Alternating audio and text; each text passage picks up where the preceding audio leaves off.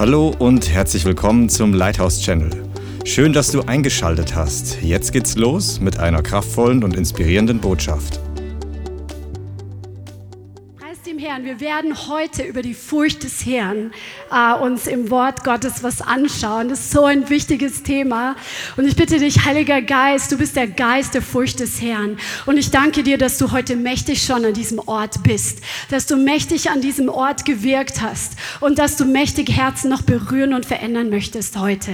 Ich bitte dich, dass dein Wort jetzt in Kraft ausgeht, dass dein Wort in der Demonstration des Geistes ausgeht, dass dein Wort in unsere Herzen hineinfällt, dass dein Wort mit Substanz in unseren Geist hineinfällt, sodass unser Leben transformiert wird durch die Furcht des Herrn. In Jesu Namen. Halleluja. In Apostelgeschichte 9, Vers 31 da steht, also die Vorgeschichte war, dass Paulus, also Saulus hat sich bekehrt und die, ähm, er kommt in die Gemeinde. Die Gemeinde hat zunächst Furcht davor, dass er, ähm, dass er jetzt eine Taktik gebraucht, um noch mehr Christen gefangen zu nehmen, um sie zu töten. Aber er hat sich ja gerade bekehrt und ähm, dann passiert ganz viel Unruhe in den Gemeinden und dann geht er erstmal ähm, weg und ähm, dann steht drin in Apostelgeschichte 9, 31, so hatte denn die Gemeinde durch ganz Judäa und Galiläa und Samaria hin Frieden und wurde erbaut oder gebaut und wandelte in der Furcht des Herrn und mehrte sich durch den Beistand des Heiligen Geistes. Also dadurch, dass der Heilige Geist da war, ist die Gemeinde gewachsen. Amen. Aber die Furcht Gottes war in der Gemeinde. Und wir wollen uns heute anschauen, was ist denn überhaupt die Furcht des Herrn? Ist denn Gott nicht vertrauenswürdig? Müssen wir Angst vor ihm haben? Was bedeutet die Furcht des Herrn? Wenn wir uns Jesus anschauen, er hat vollkommen hier auf dieser Erde gelebt und er hat in der Furcht des Herrn gelebt. Und wenn du ihn anschaust, dann siehst du, er hatte keine Angst vor Gott, seinem Vater. Amen. Er ist uns als Vorbild hier auf der Erde vorausgegangen. Er hatte eine innige Beziehung zu seinem Vater. Er hatte absolutes Vertrauen zu ihm. Er hat ihn geehrt und verehrt und er hat ihn geliebt und gehorcht. Amen. Das hat Jesus getan. Und das spiegelt einfach diese Furcht des Herrn wider, dass Jesus im Gehorsam Gott gegenüber gewandelt ist, weil er wusste, dass Gott noch über ihm ist. Und wir schauen uns heute noch verschiedene Aspekte der Furcht des Herrn an. Die Furcht des Herrn bedeutet nicht Angst zu haben vor Gott, sondern die Furcht des Herrn ist ein ehrfürchtiger Respekt vor Gott, der dein Herz erfasst, so dass du bereit bist, auf seine Weisheit zu hören, dass du bereit bist, dich seinen Befehlen zu unterwerfen, dass du bereit bist, deinen eigenen Willen seinem Willen unterzuordnen. Das ist die Furcht des Herrn. Die Furcht des Herrn lässt dich zu ihm laufen und nicht von ihm weglaufen, weil du wirst erkennen, dass er absolut gut ist in seinem ganzen Wesen, aber er ist Gott. Er ist kein kumpelmäßiger Jesus, kein kumpelmäßiger Gott, sondern er ist der Schöpfer des gesamten Universums. Er ist der, der alles in der Hand hat. Er ist der, der der Erste war und der der Letzte ist und der Gericht sprechen wird. Er ist derjenige, vor dem wir uns alle eines Tages verantworten müssen. Und das lässt uns wirklich äh, Respekt bekommen, so dass wir aufmerken auf sein Wort, dass wir Acht geben auf das, was er zu sagen hat. Das ist die Furcht des Herrn. Sie veranlasst dich auf eine Weise zu leben, dass du nicht von ihm getrennt sein möchtest. Amen. Das ist die Furcht des Herrn. In der Furcht des Herrn zu leben, hat diese Einstellung. Sein Wort ist die Wahrheit und gilt für alle Zeit. Dass wir das vor Augen haben. Nicht so, wie wir es sehen heutzutage in liberaler Theologie, wo die Bibel genommen wird und dann wird gesagt, nee, die Wunder, das sind nur ähm, das ist nur metaphorisch erzählt. Oder ja, das kann man jetzt nicht so ernst nehmen, weil die Zeit hat sich ja gewandelt. Wir sind ja jetzt modern. Ja, nee, die Furcht des Herrn bedeutet zu wissen, sein Wort, was er aufgeschrieben hat, das gilt genauso, wie es vor 2000 Jahren gegolten hat und sich niemals verändern wird. Amen.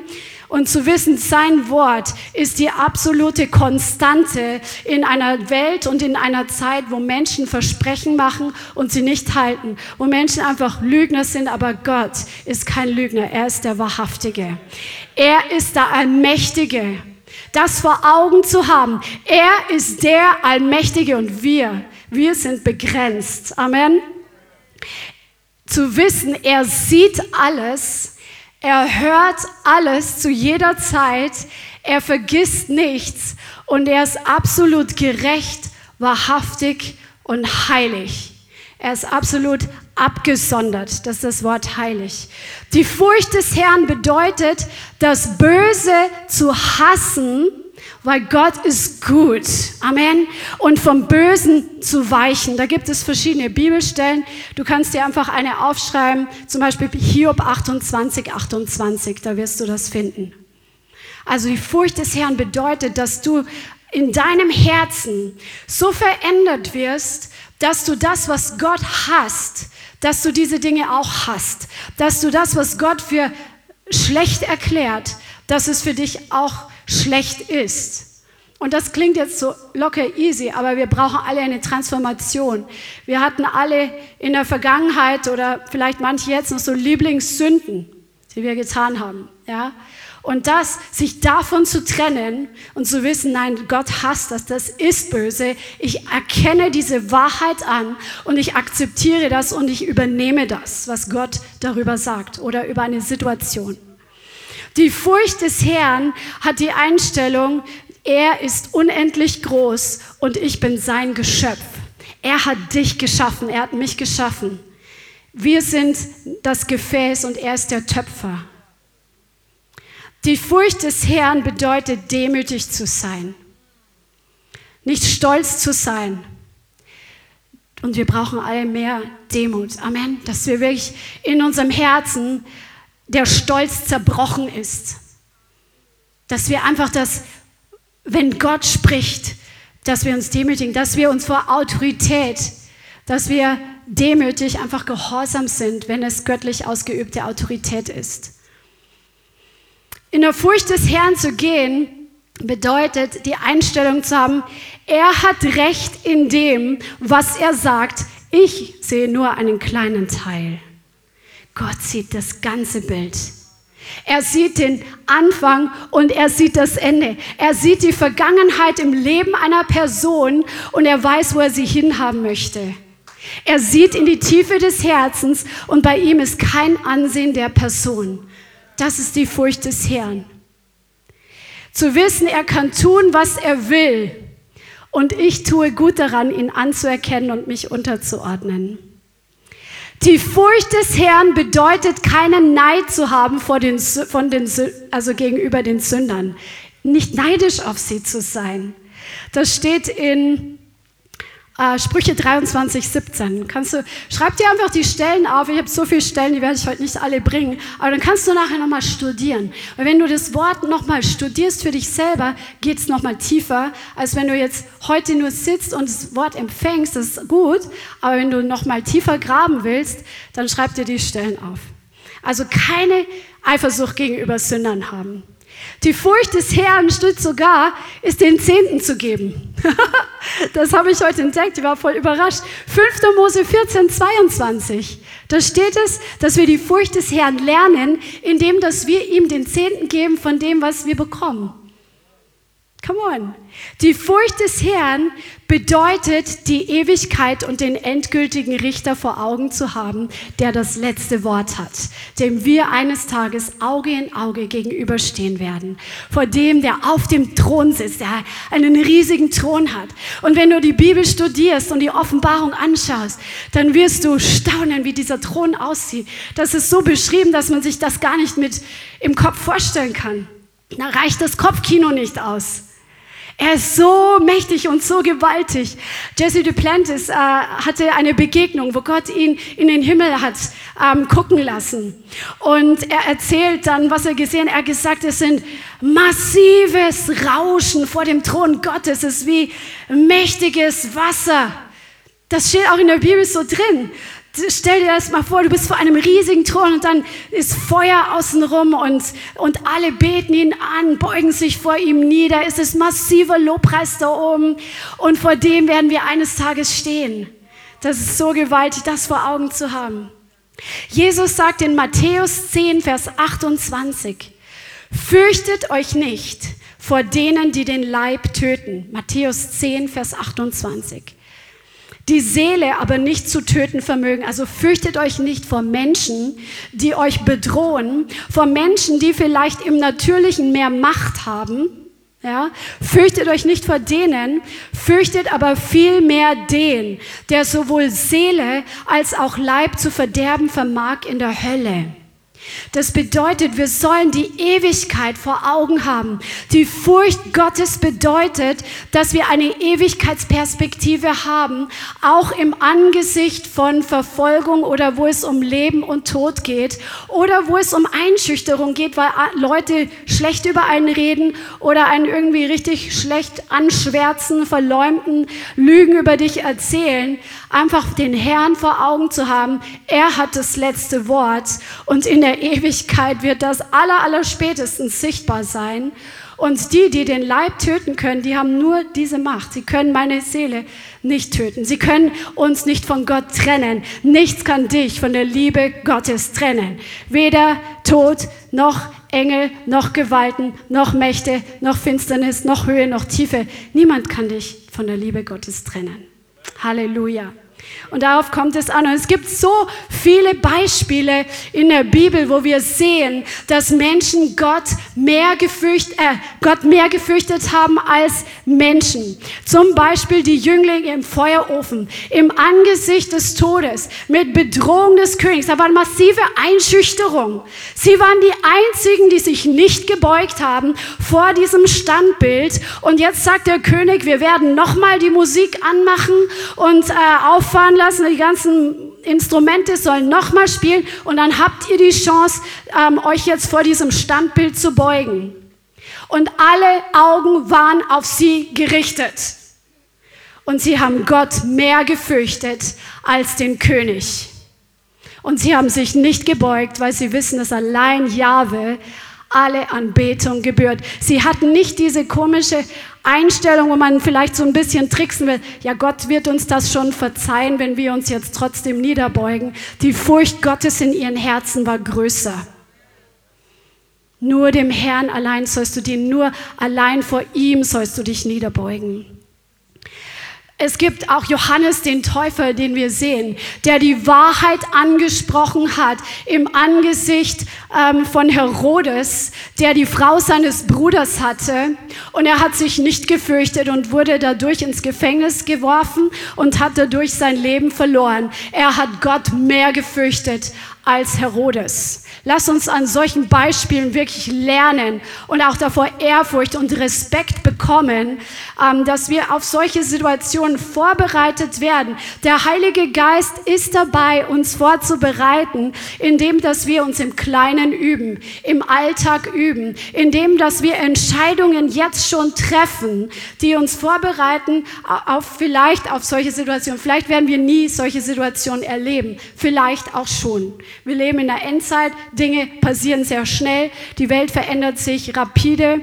Ähm, und deswegen bereite dich vor, indem dass du Festlegungen machst, dich auf den Herrn zu verlassen und Menschen nicht zu fürchten und den Herrn zu fürchten mehr als Menschen. Oder es gibt Jeremia, der ist wegen seines Prophezeiens und das Fleisch sagt, der hätte doch mal den Mund halten sollen, wurde er in die schlammige Zisterne geworfen. Und dann haben sie ihn da reingelassen oder runtergelassen, dann ist er im Schlamm gesteckt. Und er hat nicht aufgehört, das Wort des Herrn zu sagen, einem König, der wirklich ein Waschlappen war.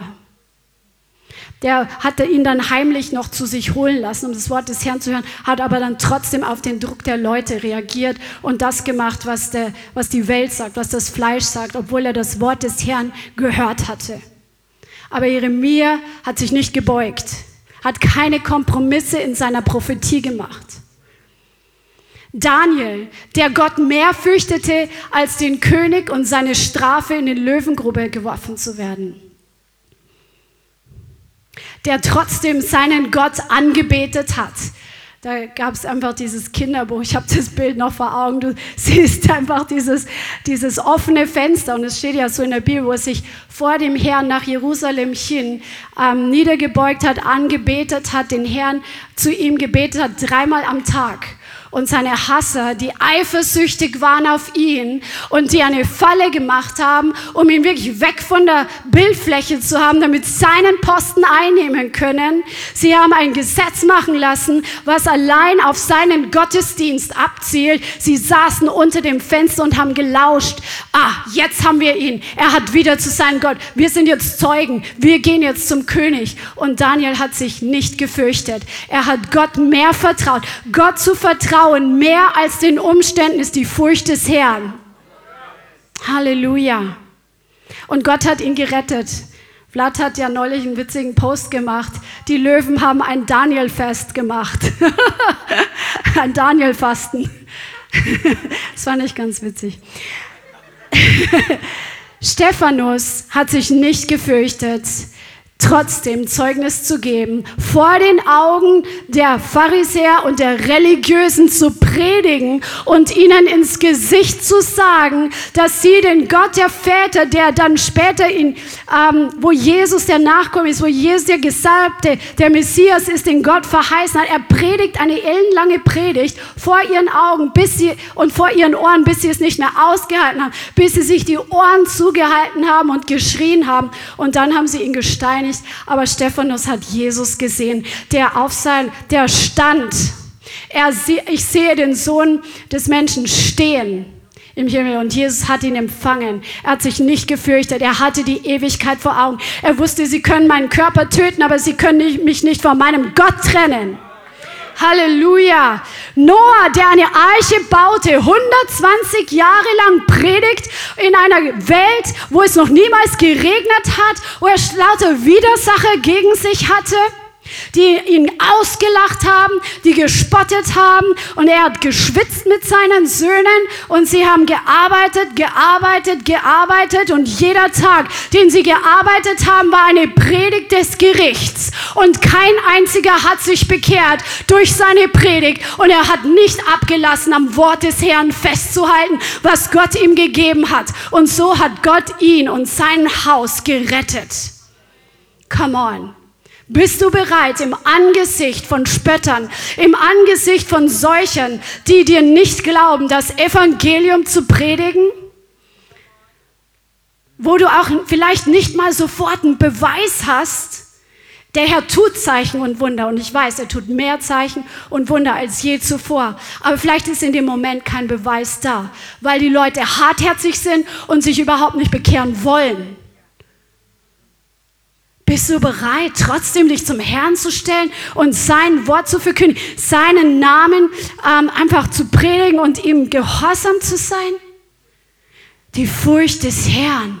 Wir brauchen mehr Furcht des Herrn in unserem Herzen. Die Furcht des Herrn bedeutet auch Ehrfurcht zu haben vor der eigenen Berufung, die Gott auf dein Leben gelegt hat und sie nicht in die Mülltonne zu kippen. Der Herr hat einen originalen Ruf auf dein Leben gelegt, bevor du geboren wurdest. Hat er aufgeschrieben, wozu du berufen bist. Hat er original dich dafür gemacht. Mit bestimmten Fähigkeiten, mit bestimmten Gaben, mit bestimmten Träumen und Talenten, die er in dich hineingelegt hat. Er hat bestimmt, dass du einen Platz ausfüllen sollst, den kein anderer in der Art ausfüllen kann wie du. Und die Furcht des Herrn bedeutet auch, diese Berufung nicht gering zu schätzen, sondern Ehrfurcht davor zu haben, dass du deinen Lauf läufst und deine Berufung erfüllst vor dem, der die Frucht ziehen möchte. Jesus hat gesagt, die, die in mir sind, die werden Frucht bringen und sie werden viel Frucht bringen. Du bist gesetzt, um viel Frucht zu bringen. Und diese Frucht wird kommen aus der Furcht des Herrn wir schauen uns nämlich an, gleich noch was anderes an, was mega cool ist. Jesaja 66, Vers 1, das könnt ihr gerne mit aufschlagen. Jesaja 66, Vers 1. So spricht der Herr: Der Himmel ist mein Thron. Wow. und die Erde der Schemel meiner Füße. Wo wäre denn das Haus, das ihr mir bauen könntet? Und wo denn der Ort eines Ruhesitzes? Hat doch meine Hand dies alles gemacht. Und alles dies ist geworden. Also Gott erklärt, wie groß und wie mächtig er ist. Die Erde ist sein Fußschemel. Und dann sagt er hier, aber auf den will ich blicken. Dieser allmächtige Gott, dessen Fußschemel die Erde ist, auf den will ich blicken. Auf den, der elenden und den, der zerschlagenen Geistes ist und der da zittert vor meinem Wort. Gott schaut auf die, er hat seine Augen und Ohren auf diejenigen gerichtet, die ein zerbrochenes Herz haben. Nicht jetzt ein zerstörtes Herz, und hier ist gemeint ein demütiges Herz. Auf die guckt er, auf die hört er. Halleluja. Und diejenigen, die vor seinem Wort zittern, die sein Wort ernst nehmen, die sagen, das ist Gottes Wort, das ist nicht das Wort eines Menschen, das ist nicht vielleicht Gottes Wort, das ist Gottes Wort und das gilt für mich. Auf die schaut der Herr. Halleluja. Die Furcht des Herrn ist immer verbunden mit Demut und Belehrbarkeit. In Philippa 2, Vers 12 steht, Daher, meine Geliebten, Philippa 2, Vers 12, wie ihr alle Zeit gehorsam gewesen seid, nicht nur in meiner Gegenwart, sondern jetzt noch viel mehr in meiner Abwesenheit, bewirkt euer Heil mit Furcht und Zittern. Das heißt nicht, dass wir Angst haben sollen, sondern mit Respekt und mit einfach mit einem Respekt davor, dass wir diesen Lauf bis zum Ende laufen. Und das, wir, ihr kennt das ja im Sport, es ist du, wenn du in der Laufbahn bist, dann macht es keinen Sinn, kurz vor dem Ziel ein bisschen abzubremsen, weil du hast es ja gleich erreicht das ist unser Fleisch, das wir gerne ausweichen, sondern wirklich bis zum Ende zu laufen mit all dem, was du bist. Bis zum Ende, bis dein Tag der Abberufung hier von der Erde, sei es durch die Entrückung, sei es auf andere Art und Weise, wirklich mit, voll, mit voller Kraft dem Herrn zu dienen. Mit allem, was du bist, mit ganzem involviert sein. Ich hatte letzte Woche ähm, mich auch vorbereitet, dann hatte ich ein Video angeschaut von ähm, Staffellauf. Und das war so spannend, einfach nochmal neu zu sehen, einfach visuell vor Augen zu haben. Diese Sportlerinnen in der Bahn, die haben, die waren mit allem, mit jeder Phase ihres Seins, waren sie in diesem Lauf involviert. Ihre ganze Konzentration war darauf, dass sie den Preis gewinnen, dass sie jetzt den Lauf laufen, dass sie alles geben. Ja, und, und ihr ganzer Körper war involviert, ihre ganze Mentalität, also der, ähm, mental waren sie komplett involviert. Und so sollen wir unseren Lauf laufen, sagt das Wort Gottes. Natürlich, Schengen sagte dann, es ist ja ein Marathon. Ja, aber auch im Marathon machst du nicht den Fehler, dass du die letzten 500 Meter langsam abbremst, weil du bist ja gleich am Ziel oder? Sondern du läufst wirklich mit allem, was du hast und kannst und bist, läufst du bis zum Ende durch. Und das ist die Mentalität, die wir haben sollen in Bezug auf unsere Berufung. Und der Herr ist derjenige, der uns die Gnade schenkt, aus dieser Beziehung heraus, dass wir Kraft haben. Es ist nicht alles so, ähm, ja, wie soll man sagen, aus dem Fleisch oder wie man früher immer gedacht hat, ähm, nur noch anstrengend. Ja, wir dienen dem Herrn mit voller Kraft, aber du siehst ja dann auch Ergebnisse. Die Ergebnisse kommen ja auch während des Laufens schon, währenddem du in das gehst, Schritt für Schritt, Stück für Stück, Stufe für Stufe. Während du mit dem Herrn gehst, siehst du Frucht und das erfrischt dich. Die, Heilige, die Beziehung zum Heiligen Geist, die Beziehung zum Herrn, das erfrischt dich. Der Herr gibt dir alles, was du brauchst. Er gibt dem Müden Kraft und Stärke genug, den Unvermögenden. Jünglinge laufen und sie werden müde und matt. Aber die auf den Herrn harren und hoffen, sie gewinnen neue Kraft. Sag mal neue Kraft dass sie auffahren mit Flügeln wie Adler, dass sie laufen und nicht matt werden, gehen und nicht müde werden. Und das ist das, was der Herr für dich vorbereitet hat. Aus seiner Kraft den Lauf zu laufen. Halleluja. Und das bedeutet, dass wir unser Heil mit Furcht und Zittern bewirken sollen. Dieses Wort Heil ist Soteria. Das bedeutet die Befreiung sollen wir mit Furcht und Zittern bewirken. Die Bewahrung, die Sicherheit, die Erlösung. Du hältst die Erlösung fest und presst hinein für die Frucht, die davon hervorkommt. Und du kannst festhalten an deiner Befreiung. Der Herr hat vollständige Befreiung und Heilung für dich vorbereitet. Halte das fest und presse hinein. Und es kommt auf dein Leben. Es manifestiert sich. Halleluja. Und jetzt schauen wir uns an eine meiner Lieblingsstellen, der Geist der Furcht des Herrn. Come on, Jesaja Kapitel 11. Jesaja Kapitel 11, weil die Furcht des Herrn ist eine Facette des Heiligen Geistes. Jesaja 11, Vers 1. Und ein Spross wird hervorgehen aus dem Stumpf Isais, und ein Schössling aus seinen Wurzeln wird Frucht bringen. Also es spricht über Jesus und auf ihm wird ruhen der Geist des Herrn. Das ist der Geist Jahwes, was hier steht. Der Geist der Weisheit und des Verstandes. Der Geist des Rates und der Kraft. Der Geist der Erkenntnis und Furcht des Herrn. Und er wird Wohlgefallen haben an der Furcht des Herrn. Er wird nicht richten nach dem, was seine Augen sehen und nicht zurechtweisen nach dem, was seine Ohren hören, sondern er wird die Geringen richten in Gerechtigkeit und die Elenden des Landes zurechtweisen in Geradheit. Hier spricht es über Jesus, dass diese siebenfache Manifestation des Heiligen Geistes auf ihm ruhen wird. Ähm, wir sehen auch in der Offenbarung zwei verschiedene Stellen, die kannst du dir wieder zum Studium äh, aufschreiben. Offenbarung Kapitel 1, Vers 4. Da werden die sieben Geister Gottes erwähnt, die wie Feuerfackeln vor dem Thron Gottes brennen. Offenbarung 1, Vers 4 und Offenbarung 5, Vers 6. Da wirst du das finden, ähm, wo dann drin steht, dass die sieben Geister Gottes ähm, diese Augen sind in dem Lamm und das, die, die Hörner des Lammes, was spricht für Autorität und für Macht und Einfluss. Also das, das, das ist wirklich ein Studium wert. Aber wir schauen uns jetzt die verschiedenen Facetten an. Der Heilige Geist manifestiert sich in diesen sieben Facetten. Natürlich manifestiert es sich auch als der Geist der Wahrheit, ja, als der Geist der Heiligkeit. Aber das hier sind die sieben Geister Gottes. Also der Geist Jahwes, der Geist der Weisheit. Amen. Der Geist des Verstandes. Das Wort bedeutet, das ist das Wort Bina, und das bedeutet Verständnis und Unterscheidung und Fassungsvermögen.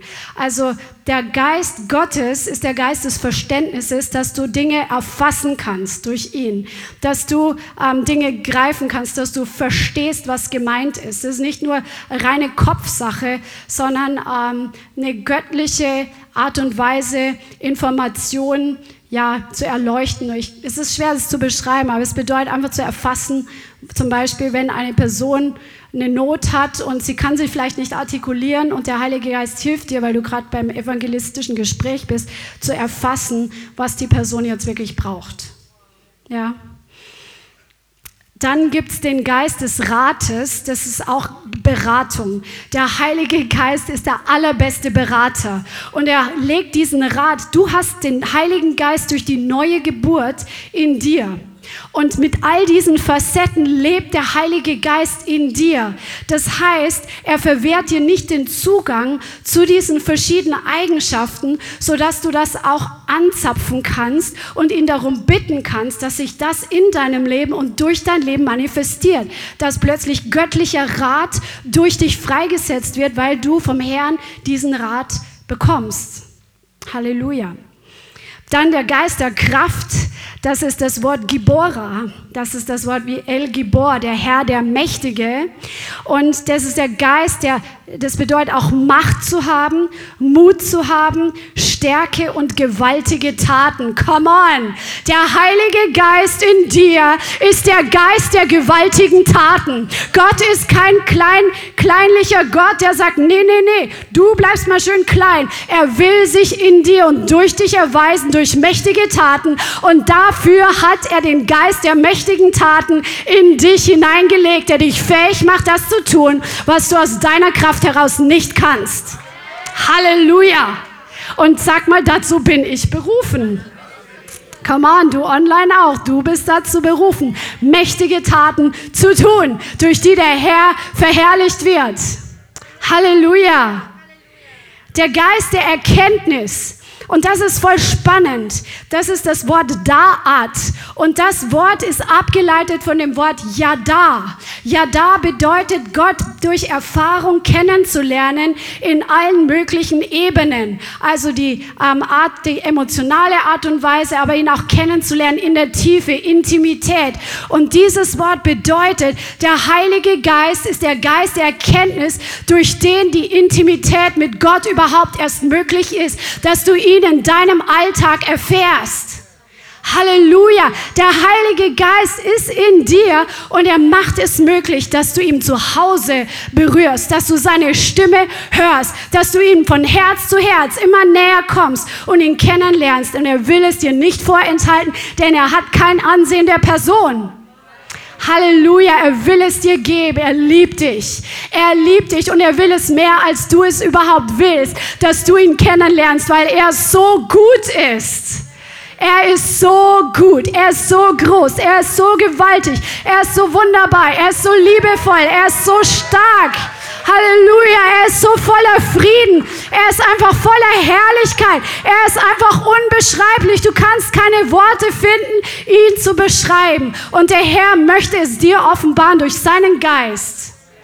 Halleluja, dass du immer wieder neu ins Staunen kommst, dass du einfach sagst, ich muss in Zungen singen, mir fallen die Worte nicht ein. ich muss ihn einfach anbeten. Come on. Der Herr will es dir zeigen durch seinen Geist der Erkenntnis. Und dann ist der Geist der Furcht des Herrn.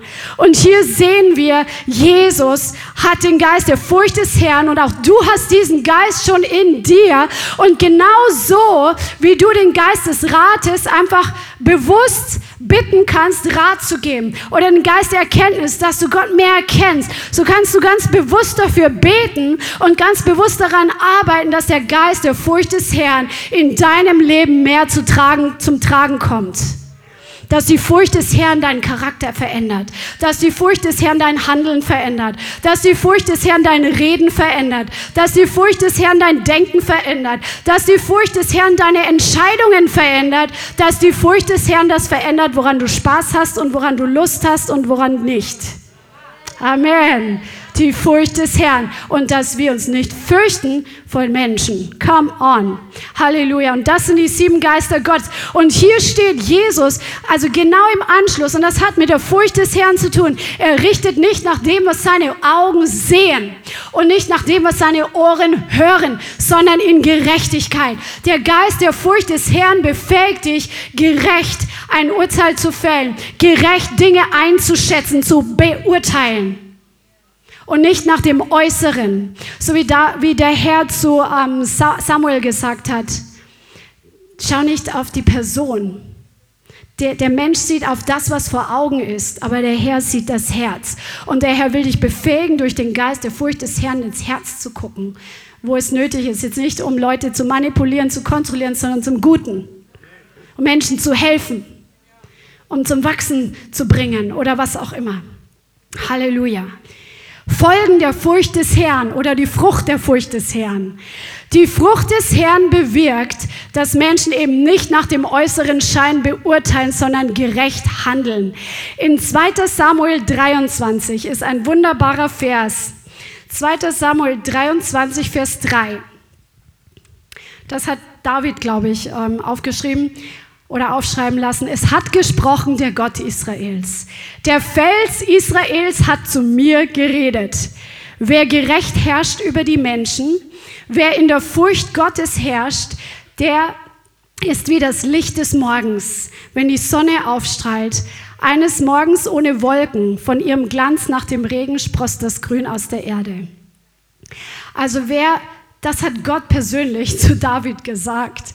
Und das gilt auch für uns, weil wir sind auch berufen, in Autorität über die Mächte der Finsternis zu herrschen, über unsere Autoritätsbereiche zu herrschen, nicht über Menschenwillen zu herrschen, aber wir sind berufen zu herrschen. Und wer in der Furcht des Herrn herrscht, der ist einfach die Sonne in der Dunkelheit.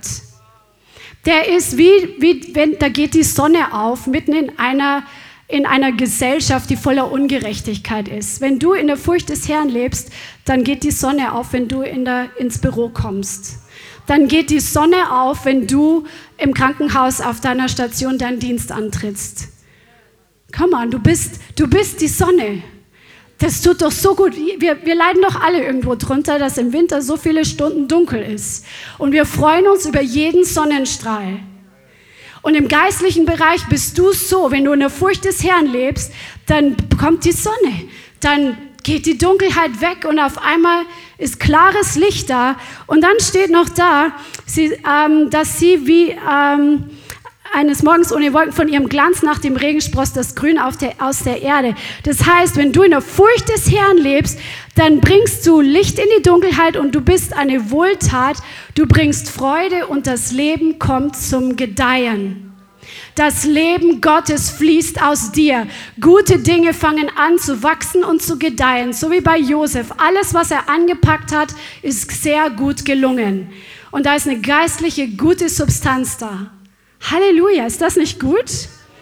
Umgekehrt, wer nicht in der Furcht des Herrn geht, der wird nach dem äußeren Schein beurteilen und ungerecht sein. Wer nicht in der Furcht des Herrn geht, geht im Fleisch und in der eigenen Kraft. Er trägt nicht zur Freude, sondern zum Ärger oder zur Traurigkeit bei. Und da ist kein Wachstum von göttlichem Leben. Eine weitere Frucht der Furcht des Herrn, das wisst ihr alles, die Weisheit. Amen. Das steht an ganz vielen Stellen in der Bibel, dass die Furcht des Herrn ist der Weisheit Anfang.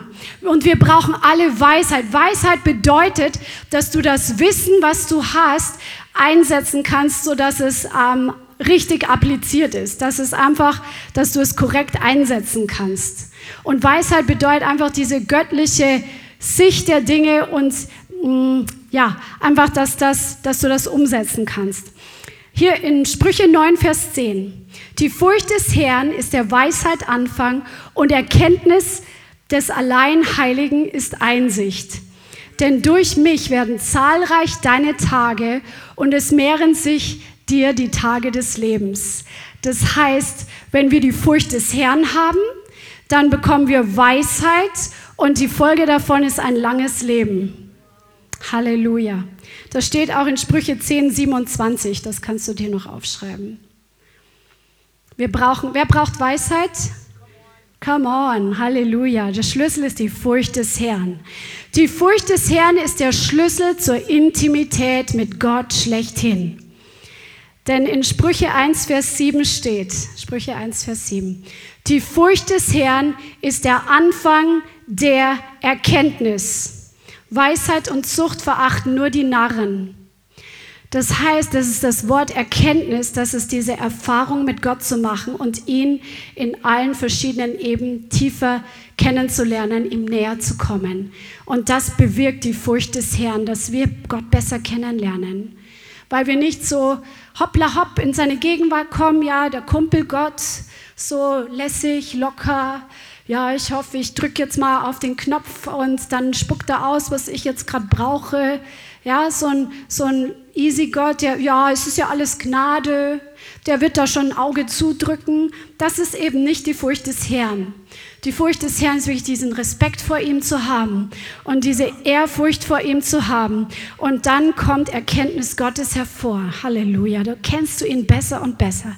Weisheit geht immer einher mit Liebe zur Erkenntnis.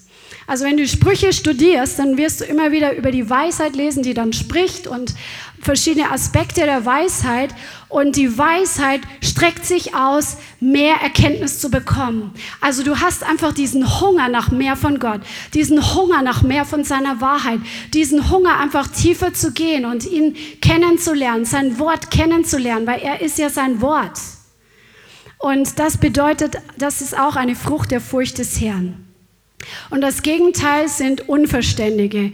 Leute, die unverständlich sind, die dumm sind. Tor heißt dumm, die Toren. Oder Spötter, die Lust am Spott haben. Sprüche 1, Vers 22.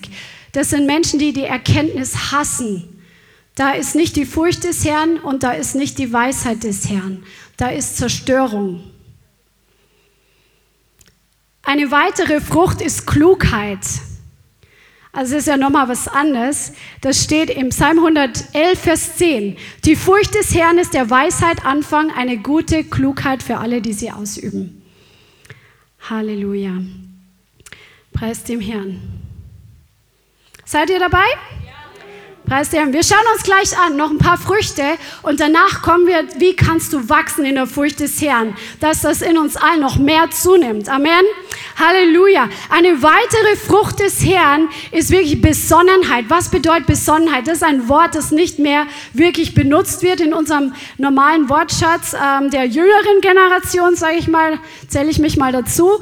Sprüche 2, Vers 11 steht, Besonnenheit wacht über dir, Verständnis wird dich behüten. Das bedeutet, ein klares Denken zu haben, ein umsichtiges Denken zu haben, die Dinge nicht nur von einer Perspektive zu sehen, sondern die Fähigkeit, Fähigkeit zu haben, auch andere Perspektiven zu sehen und in dieser Klarheit einfach zu denken. Nicht verwirrt zu denken, nicht irgendwie ähm, ja, so eingefahren oder festgefahren zu denken, sondern wirklich umsichtig zu denken. Das ist Besonnenheit.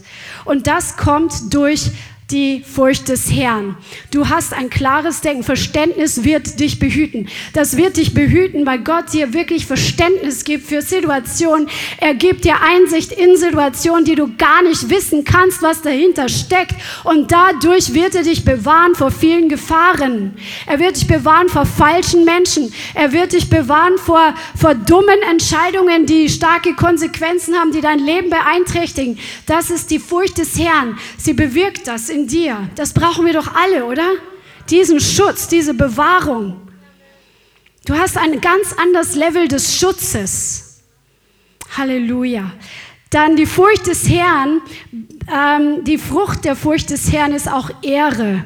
Also Anerkennung, die du nicht um der Anerkennung willen suchst, weil dann wirst, wirst, wird es nichts, das ist dann Menschenehre, sondern die Anerkennung, die dir andere geben, einfach als Segen auf deinem Leben, eine Gunst, die dir Türen öffnet, weil du den Herrn zuerst fürchtest und dich nicht fürchtest vor Menschen und keine faulen Kompromisse machst.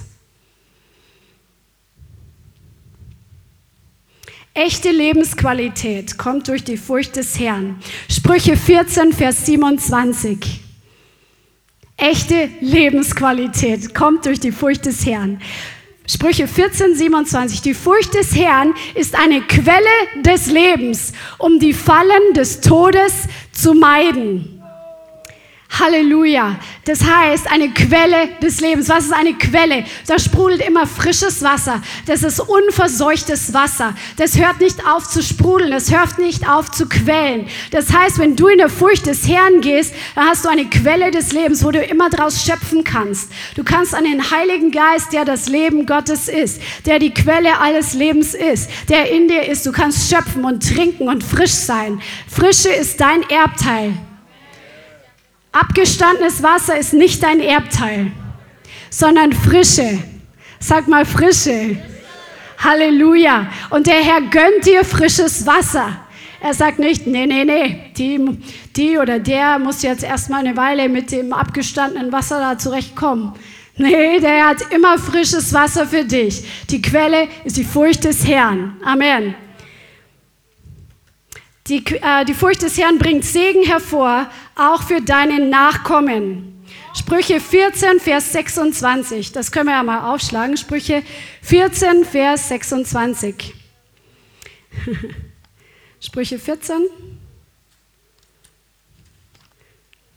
und Vers 26. Hier steht, in der Furcht des Herrn liegt ein starkes Vertrauen, auch seine Kinder haben eine Zuflucht. Halleluja. Wenn du die Furcht des Herrn hast, dann hast du Vertrauen inmitten vom Sturm.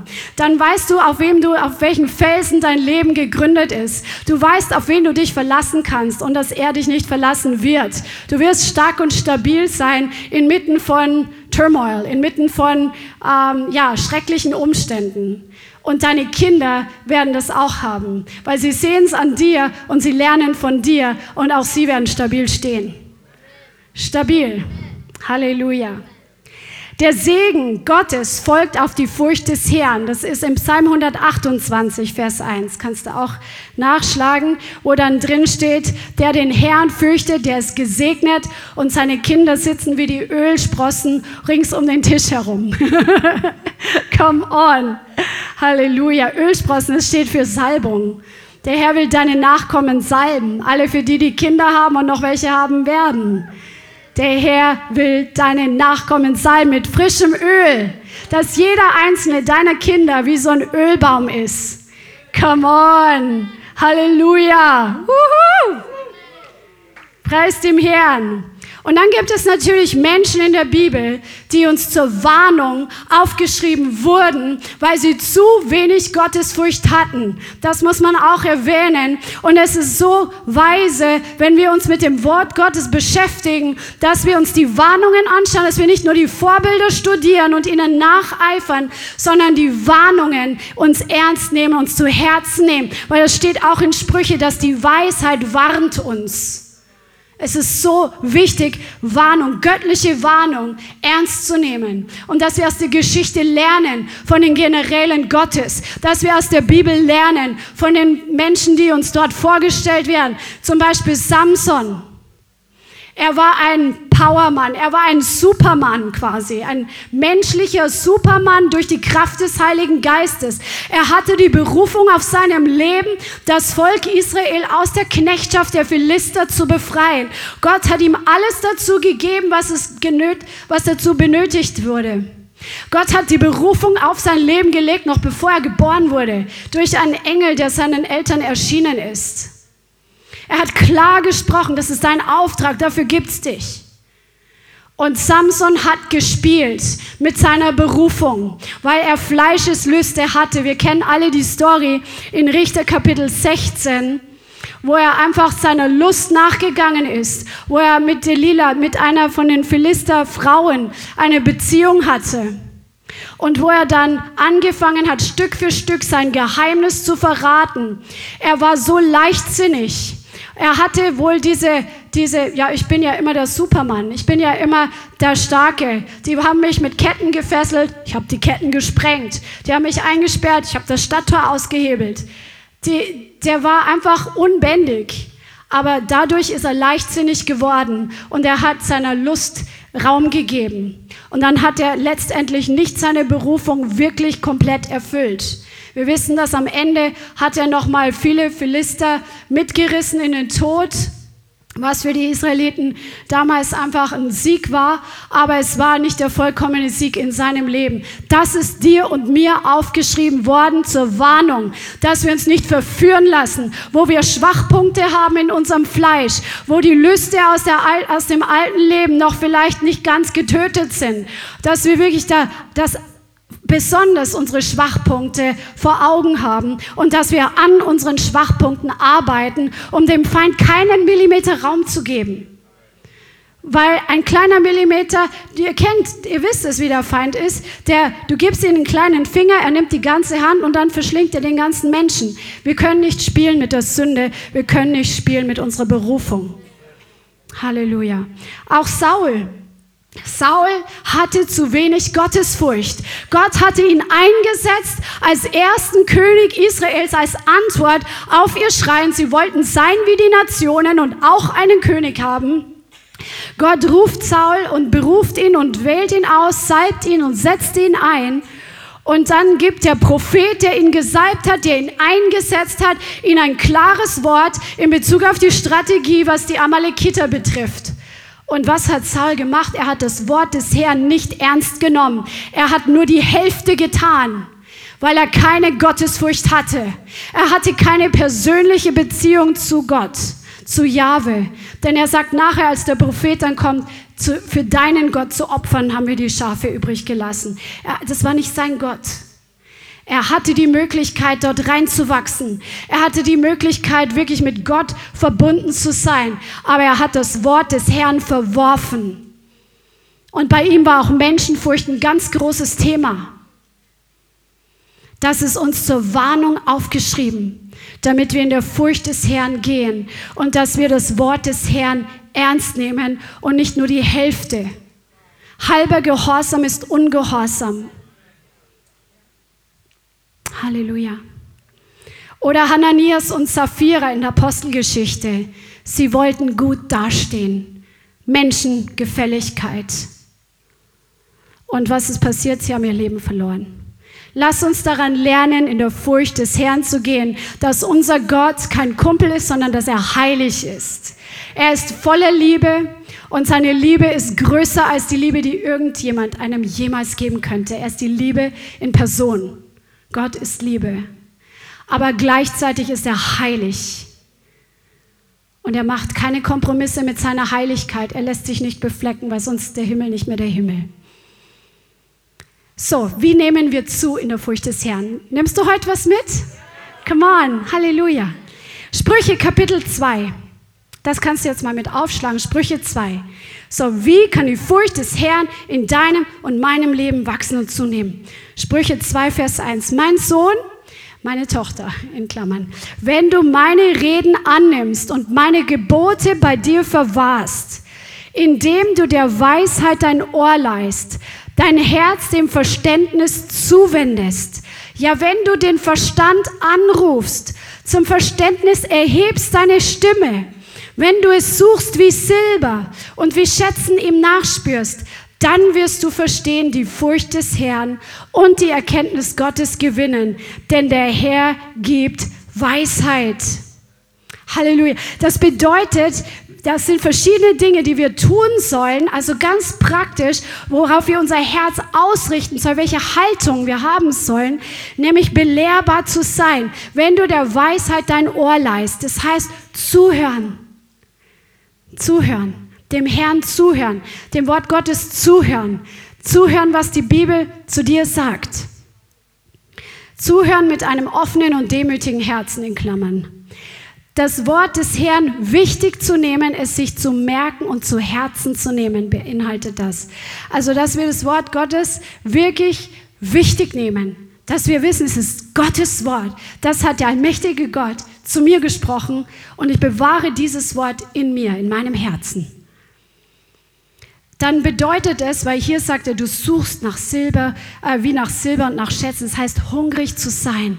Dass wir hungrig sind nach mehr von Jesus. Dass wir uns aktiv ausstrecken, dass wir uns aktiv in Bewegung setzen und da einfach wachsen wollen, dass wir neugierig sind auch auf verschiedene Dinge in der Bibel. Der Herr gibt dir so eine gesunde kindliche Neugier, einfach in verschiedenen Bereichen mehr erfahren zu wollen. Und während du diese Dinge studierst, das sättigt dein Herz, das erfüllt deine Seele, das verändert dein Wesen. Aber dieser Hunger ist einfach wichtig. Und der Hunger ist nicht da, wenn wir uns mit anderen Dingen sättigen und füllen, die die Welt uns zu bieten hat.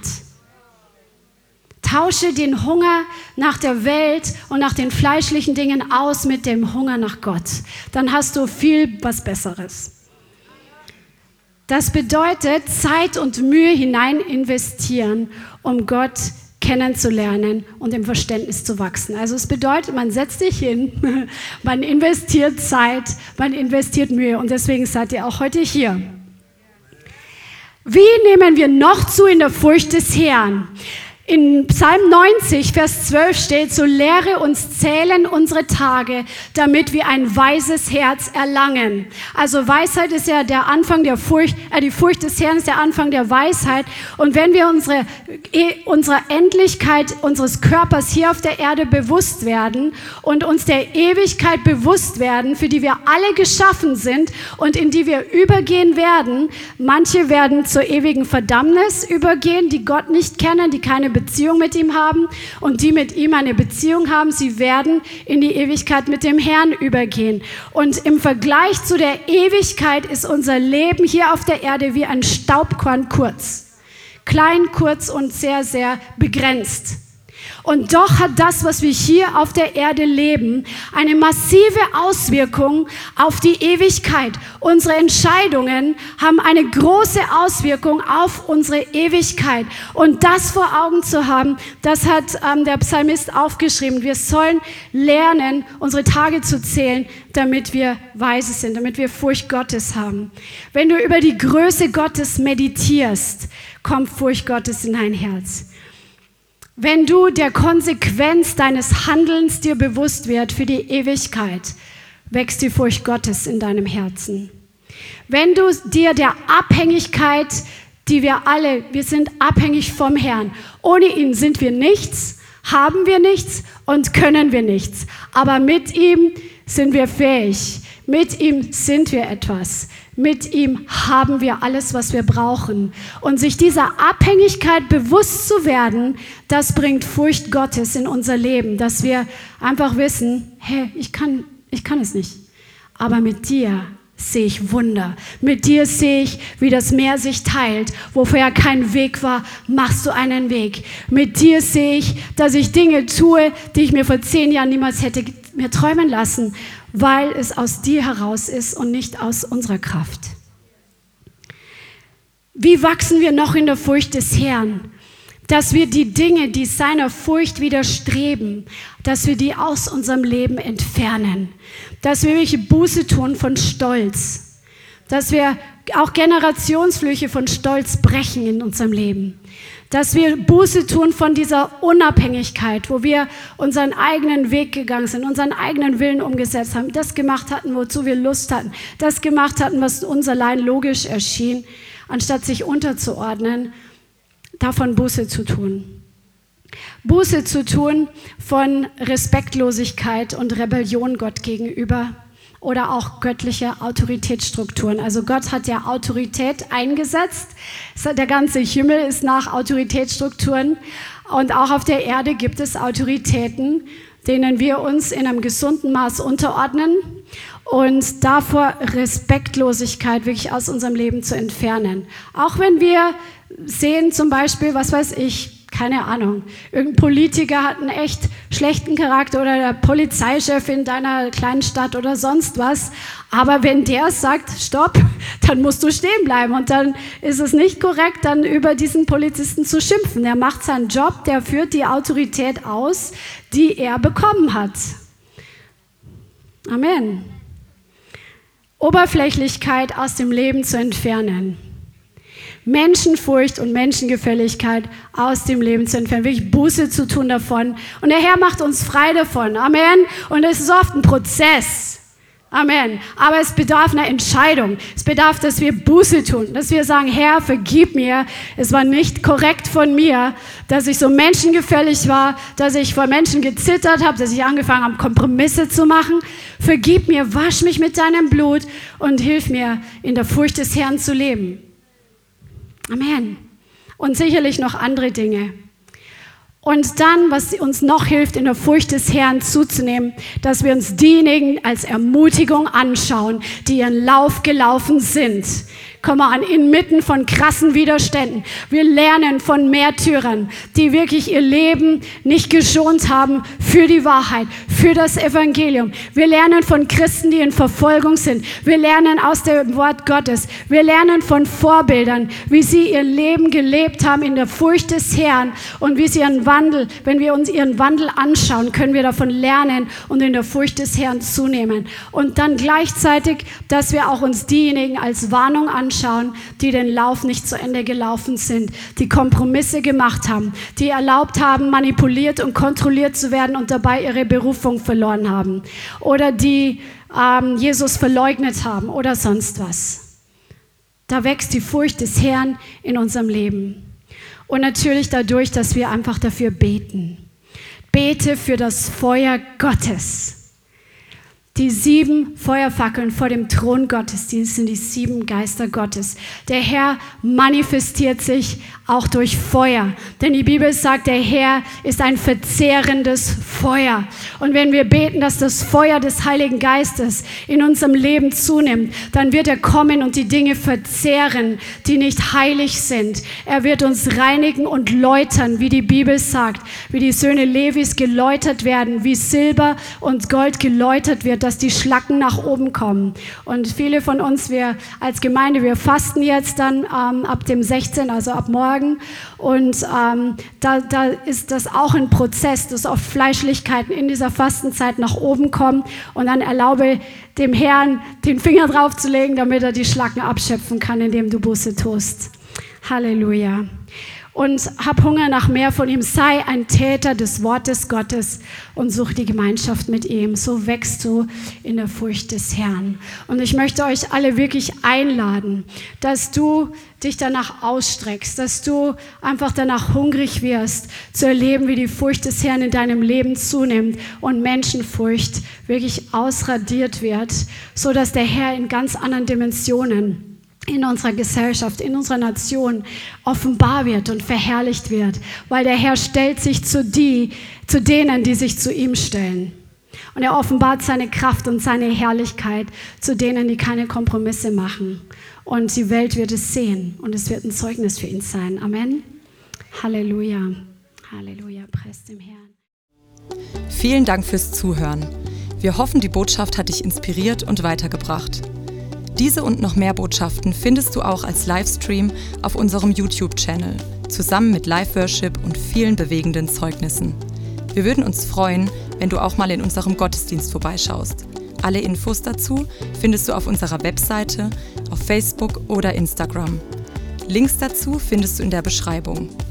Schreib uns gerne dein Zeugnis oder dein Gebetsanliegen unter info at lighthouse.center. Tschüss und bis zum nächsten Mal.